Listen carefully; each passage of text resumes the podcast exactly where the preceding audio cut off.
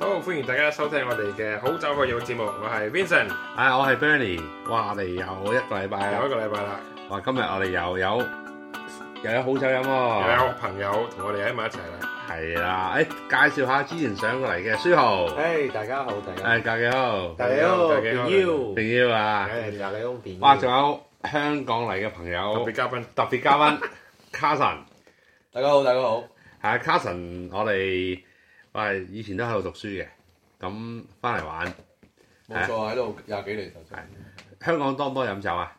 都多都多，不過就澳洲嘅 Shiraz 就比較少飲。嚇，可能 Carson 揾得多呢幾年啊，你飲下飲過啲多拉嘅 fit 拉啊。菲，拉菲，啊，坑啊坑啲啊， 飲飲唔起啲澳洲酒係咪咧？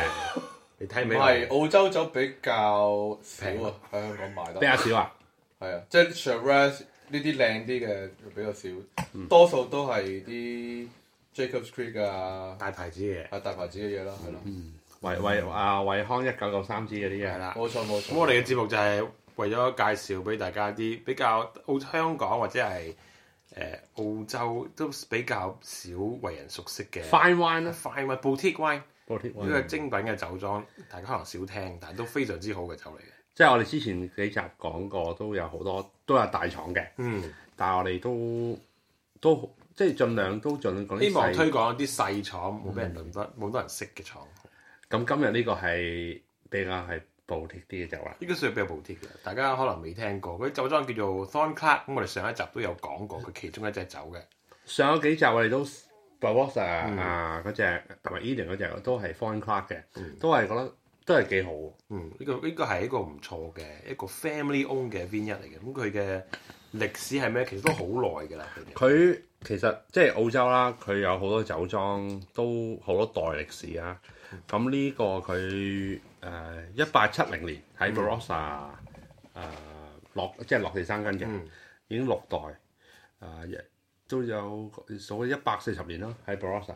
都係一個好舊嘅嘅家族嚟嘅，好啊咁仍然係家族誒、呃營運緊嘅。咁所以喺澳洲嚟講咧，係少之又少㗎啦。其實都係啊，咁你可以誒、我哋會 post 喺我哋 Facebook 啲相，咁你去 Fine Clark 個 website 可以睇下，即係小朋友相啊，係一個即係一個家族生意。咁嗯誒唔係唔係話大財團，唔係誒大酒莊，一嗯個 Barossa。係啦，咁今日我哋比較特別嘅喎，比較我哋試一款酒，係啦三我哋未做過呢樣嘢嘅喎。未做過，而且係三款都係頂佢哋頂級嘅酒嚟嘅。誒 Fine 啊 Clark 嘅 William Randall Barossa Shiraz。咁我哋有三個年份嘅，二零零四、二零一二同埋二零一四嘅。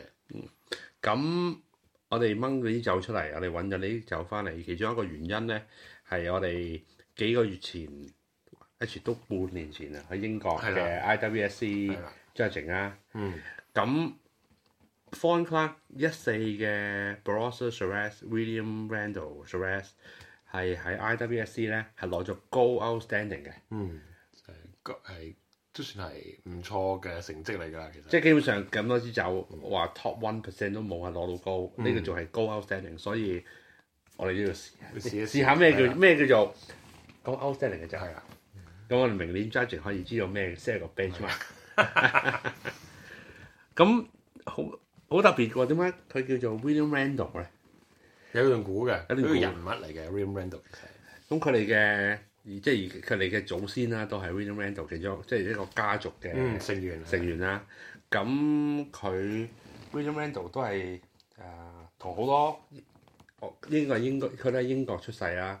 誒十七十啊十八十九世紀嗰時跟屋企人嚟到澳洲，唔係金反嚟嘅呢個唔係奸犯嚟嘅， 誒可能係奸犯嘅喎，係咪奸犯啊？屋企人喎，大佬，成屋企都係金反。 係講笑嘅，講唔係唔笑啊係嘅，immigrant 嘅，佢佢係佢一八三七年咧就跟屋企人嚟澳洲嘅，咁嗰陣時南澳都即係都都未有澳洲，即係未有澳洲呢個 concept 嘅，仲係南澳一個一個新嘅即係 outpost 咁啦，係啊，咁佢就嗰喺啲金反嚟嘅以前係。係好多搞法嘅，但係佢誒佢係其中一個第一個人揸船成條 Ma- 啊呢個 Murray River 呢個揸揸呢個 Steamboat of Murray River 嘅，所嗯以佢係佢嘅力，即係佢係基本上一個可以話一個 pioneer 啦，嗯我嗰個年代嘅。嗯，咁後尾佢就當然就住喺 Adelaide 啊，咁佢係即係都經營好多生意，咁佢又創即係可以話其中一個創立呢個 winery 嘅人啦。啊嗯，咁而家佢呢個 winery 都係數一數二嘅 size。咁大家想知道多啲 William Randall 就佢嘅網頁網睇睇網頁或者去 Wikipedia 睇下啦。 Wikipedia 睇下即係佢好多歷史嘅，佢係啊亦都做過議員啊咁樣。但係我哋今日唔係講歷史嘅，我係啊哋講酒嘅。係啦，咁零四年呢一支咧就我唔小心開爛 咗個 cork，所以落個 decanter，但係都要 brief 一 brief 嘅。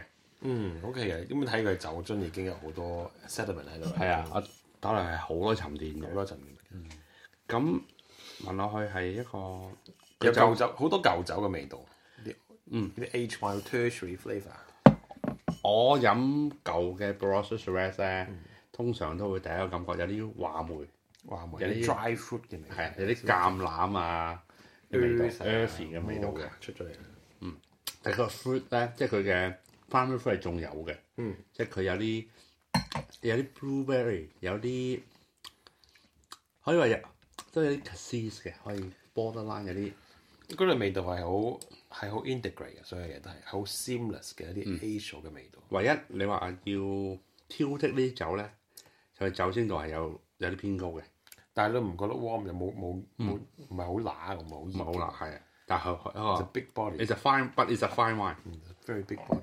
咁你而家試緊呢個就零四年啦，嗯，想象中零四年係一個比較 Barossa 都係比較熱嘅 vintage。咁呢個係一個好 ripe 好 ripe 嘅酒。咁佢背面寫咗呢酒可以 improve five to ten years，咁我佢都講得幾啱，我覺得。咁呢酒係而家係差唔多都有十四年，嗯，十四十二年啦，係咪十二年啦？十二年，咁都誒、呃差唔多㗎啦，應該應該都可能佢擺多一一兩年到啦。但係我覺得如果你有一支酒喺屋企嘅話咧，而家要而家飲要啊飲㗎啦，而家要呢飲。個係 peak drinking。係 at this peak 嘅應該應該係。其實另外一樣嘢，好多人對飲舊酒或者草舊酒咧，好多人會有啲靚酒喺度等，等等等等，好多時係等到啲酒係過咗佢最好飲嘅時間，就到可能等廿年之後咧，啲酒就已經開始冇咁好飲啦。其實係我個人有一句嘅就係、drink the wine on the way up, not on the way down。誒即係 drink would you rather drink it early than too late。係啊咁同時要講要講要講個時機嘅，係咪有陣時你想飲啫，但係你可唔可以擺喺廿年之後，你都未必喺度啦，係咪？或者你想同 你想同佢飲嘅人都未必喺度啦。咁我覺得真係有好酒真係唔好，真係唔好孤寒，開咗你飲，啱嘅時候就開咗你飲。所以好酒好友就係、係啦，我哋有好嘢嘅，今日開三次好嘢係同啦大家 飲。好啦，我哋啱啱飲完零四，啊我哋而家飲一二啦，係啦，誒八年後嘅。幾好飲喎。係同即係個新都算係新酒啦，二零一二年，我覺得真係有好多分別喺度。佢好 tiny wine，但係佢係好多嘢都有。佢嗰個 berry fruit 嗯係好 link，嗰個 link 係個 fruit 個 dry 好好啊。有個 red fruit，又有 dark fruit，又有 spice，everything、is there。佢有木，佢唔多。個酒精好到好，應該都唔少嘅呢個酒精都。係，睇下酒先先，應該係十四五嘅，即係 typical b r o s s s h i r a z 都係差唔多要十四十四點五。但係佢就唔係話比較簡，即係睇我哋之前飲嗰啲比較簡單啲嘅 shiraz 就一開始好爆嘅。嗯，咁呢個佢係 full body 係 ripe，、但係佢除咗呢樣嘢之後咧，佢中間有好多 subtlety。嗯，好多 spice，好多個 graphite 嗰啲嘢喺度，但係好少好少嘅，係，即係唔係好多，但係佢算係算係 well balanced 嘅呢啲就係。嗯，都算係一個 fine one。誒，舒豪咧，你覺得點啊？呢啲酒啊啊，幾好飲啊，幾好 飲啊，係係係係係，我不好意咁思求其嘅，没没有没有配的清楚不好意酒思，有酒味，走啦走啊你。有葡萄 味。没有啊、呃就誒入誒比我我覺得誒一二年幾誒比比較好飲啲咯。嗯，佢係好誒，佢嘅味道係好 balance，好 integrate。嗯嗯，因為頭先覺得可能啱啱講話啲酒好多酒，啲人可能第一頭飲零四就唔係嘅，零四嗰啲酒係 perfect harmony 嘅。嗯第一二呢個我覺得係都係算一個新酒啊，但係係 ready to drink 嘅。嗯佢木係真係都有喺度，但係咧，it's at the background，真係唔會係好出嗯彈咗出嚟。可能零四年嗰陣十年前啦，啲人可能追 Parker Point 啊，或者嗰陣時興嗰個 style，呢個嗯有可係能佢個 vintage 係比較熱嘅，嗯比較熱嘅零四年。咁一二年佢可以擺幾耐？一二年嘅 Barossa 係一個 perfect perfect vintage 啊。 cooler year，slightly cooler year，即係比較凍少少嘅，所以咧飲落佢味道，你係覺得佢個果味係係被控制住嘅， 即係唔會爆晒出嚟。嗯，你聞落都好香，即係有少少 milk chocolate，我聞到少少 milk chocolate 嘅味道。咁佢一二咧喺個杯度你飲都不停咁變緊嘅。係佢嗰種 Milk integration chocolate 啊係 milk chocolate 有 mocha，不停喺度變緊嗰啲味道。但係嗰個嗰個 combination 係係 work 嘅，即係你嗰個味道嗰種複雜性咧係係好飲嘅。你後有啲 wood，有少少果，跟住有少少 earthiness，乜都有啲俾你，同埋咧佢好 balance 嘅味道。諗起咧就係、我記得我哋幾個禮拜前同我哋之前有個 winemaker 食飯嘅，啊 Mario Marson，佢就試一隻酒，我哋試一隻酒佢就話咩都有嘅，即係由酸佢個 acidity 佢個果佢木好多 spice 中間，咁佢就話一個 winemaker aspire to make a wine like that，、即啊嗯係一個 winemaker 佢想做個咩酒出嚟咧？佢想做個酒就係、第一。等得開陳年，就陳年之外，佢中間有好多層次。我覺得呢個酒係絕對 fit 到呢個係有 feel 個 multi dimension，即係有好多個層面喺度呢啲酒。但係咧，我覺得係可以擺多幾年可能會好啲啲。咁我哋唔好擺多幾年，我哋飲過一年四輕啲年輕啲嘅呢一嘅四嘅啦一，四嗯我哋開咗第三支啊嘅一四一嘅，四年，咁聞落去咧都係都係好 tidy wine 嘅。即咁呢係一四年係同以往嘅一二年係有少少唔同啦。一四年係比較眾所周知啦，比較一個 wet and cold year。但係呢支一四年就係 IWSC E 嘅 Go Outstanding，、嗯，咁一四年係雨水比較多啦，係咪？嗰年係比較凍少少嘅。但係佢都係佢中間佢都係有你講個 character 佢係果，佢嘅佢單人好似比較重啲咯，比較新兩年啦。嗯但係中間係有中間係有係有啲 milk chocolate 味嘅。嗯即係佢 style 冇點變過，唯一可以有講有少少唔同嘅，可能佢個年份啦，比較年輕啦，同埋嗰個年份可能比較凍少少，佢嘅 acid 係比較重少少，我覺得比之前嗰個，嗯，都唔係一件壞事，我覺得未必係一件壞事。咁其實嗰三支酒真係好酒，唔同嘅年反映出佢嗰個地區唔同年份，即係呢個酒莊佢係一個 estate wine，即係佢所有葡萄最都靚嚟嘅。自都係嚟自嗰、個嗰、個幾個果園㗎啦。嗯咁我嗰年得就唔得，唔得就忽得，真係冇得講，冇得即係佢唔同其他大酒莊可以 blend，可以溝埋其他葡萄，佢係冇嘅 P 有嗰個啦，係啦。嗯咁譬如 誒咁啊 f i t a m i P 啦，咁佢即係代表咗嗰年係點樣樣個 character，嗰年係應該有啲咩味道，係咩反映出嗰個風土同埋嗰個誒氣候個特徵喺度。咁啲細酒莊，譬如呢支咁嘅方框就可以反映出嗰樣嘢出嚟咯。你個話 P 字頭嗰支咧係未必俾到你嘅呢樣嘢。我坦白講，因為佢 blend 得太勁，咁 P 頭嗰啲係佢 consistency。係佢係全部都係年年都差唔多樣噶，但係呢喺即係冇乜特別差唔多地壞嘅。但係呢啲就可以俾到你話到俾你聽，嗰年係發生緊咩事，即係嗰個係話俾你聽嗰個背景嗰啲就係點樣做出嚟，點解會咁嘅味道，即係個 story 係係多少少嘢。嗱。咁我哋而家飲咗三支啊，嗯零四、一二同埋一四。我哋書豪先啦，你覺得邊最好飲？我覺得一二年最好飲？最好飲。嗯，佢味道係好，我覺得真係好 balance。嗯， Vincent 咧，我覺得覺得一二年，但係其次就係一四，嗯，最後就係零四零四，因為要要飲噶啦嗰支，一四仲可以擺，但係一二年咧而家飲，或者你擺多幾年飲咧，擺多可能十年咧，都係 it's still a very good wine，呢支係 well balanced，我覺得個一二同埋一四係都係好接近嘅。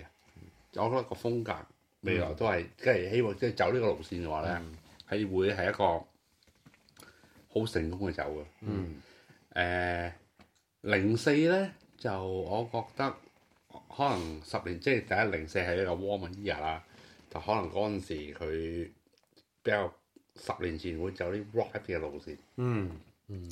咁同埋咧誒，同佢講可能睇唔到啦，一零四同埋一二咧都係 undercock 嘅，一四木塞 school 嘅 cap 嘅一四係 school cap 嘅 school cap 比較科學，可以 keep 到，keep 到多少少嘅時間係啊。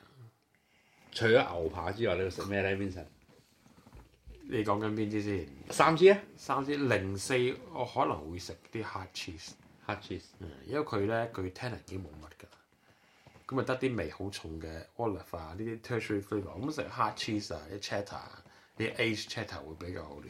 嗯咁一二呃誒一二同一四啊咧，一二一時，反而我覺得可以食啲輕少少嘅嘢，因為佢味道 olive 嗰啲嗰啲 tertiary flavour 冇咁濃咧，有啲果味啊好即係好 ripe 同埋有 acid 仲喺度。誒、可以食譬如誒誒、燒鴨啊，或者啲牛扒都可或者可以仲得嘅。中即係廣東中餐，中餐可以係咪牛扒簡單係牛扒啫，salt and pepper 嘅牛扒，我覺得都 very good。嗯中式牛牛柳， 中式牛柳就唔 得啦，佢醬大醬啲醬太勁啦，我覺得。舒豪咧，台灣人嚟嘅 perspective，零四誒一二一四，你覺得會食乜嘢配咧？誒、誒呢、個乜蠔 X 大雞扒啊，豬頸肉，豬頸肉，燒豬頸肉燒泰式豬頸肉， ，perfect 嘅。嗯嗯都唔錯啊。蠔蠔 X 雞 扒。我哋唔我哋唔賣廣告噶嘛，呢個節 目其實都幾好食喎，都幾好食嘅 我都幾中意食喎。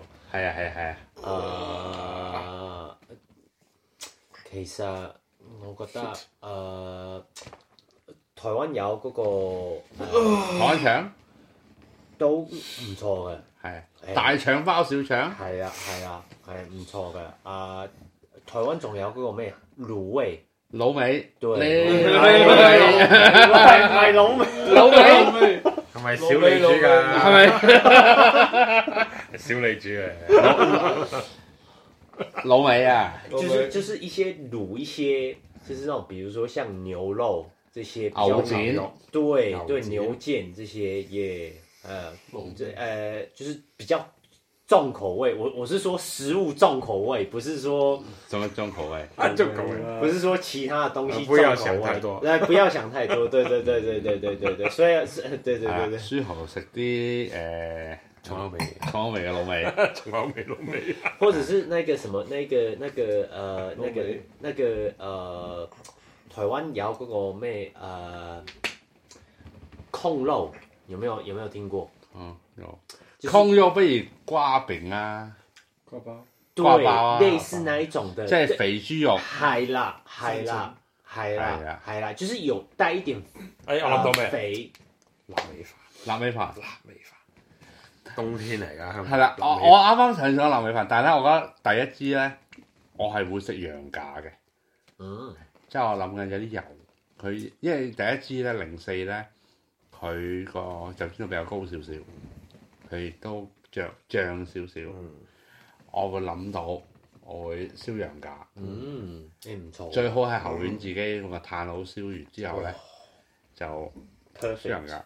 嗯係尾嗰兩個咧，可以其實尾嗰兩個我覺得唔好配好多，即係你啲廣東菜好多個餸啊、雜不楞啊，誒、比較濃啲嘅味係幾好飲嘅。但係嗯臘味飯、煲仔飯係嗯幾好嘅。嗯嗯，我諗我哋錄過咁多集，呢幾集係最好飲嘅其中其中一支啊！一夜嚟係 highlight。一二 William 零 Randall 係 Von c a r 一夜嚟。Very good one 呢個。咁比較 我我都覺得我會俾我九點五分佢嘅，因為我諗我哋錄咗咁耐呢支係錄得最好飲嘅一支。我哋飲可可垃圾，但係我哋真係飲可可垃圾嘅，我哋 呢支好嘢嚟嘅。呢啲 OK 嘅，我哋啊拎出嚟講嘅都係好嘢嚟嗯嘅。我哋試過好多垃圾，但係拎得出嚟講嘅都係值得講嘅嘢。誒，唔知邊度買得啦？香港唔知呢度周圍有得賣㗎呢度。係係澳嗯洲就周圍諗埋，但係香港就可能要。I don't know 唔知啊，你自己上網只上我查啦，香港已經有分銷商嘅，你知。係啦，咁樣。假如你哋 like 咗我哋 Facebook 嘅話，就會知道呢就係咩名啦。可以睇下幅相，或者有任何疑問，或者就邊度有得賣嘅話，我哋都可以答到你嘅。係我哋 Facebook 問人嘅啫，都係做到。冇冇錯冇錯。咁樣誒、多謝各位收聽，咁樣下下次再次見再啦，講，拜拜。拜拜。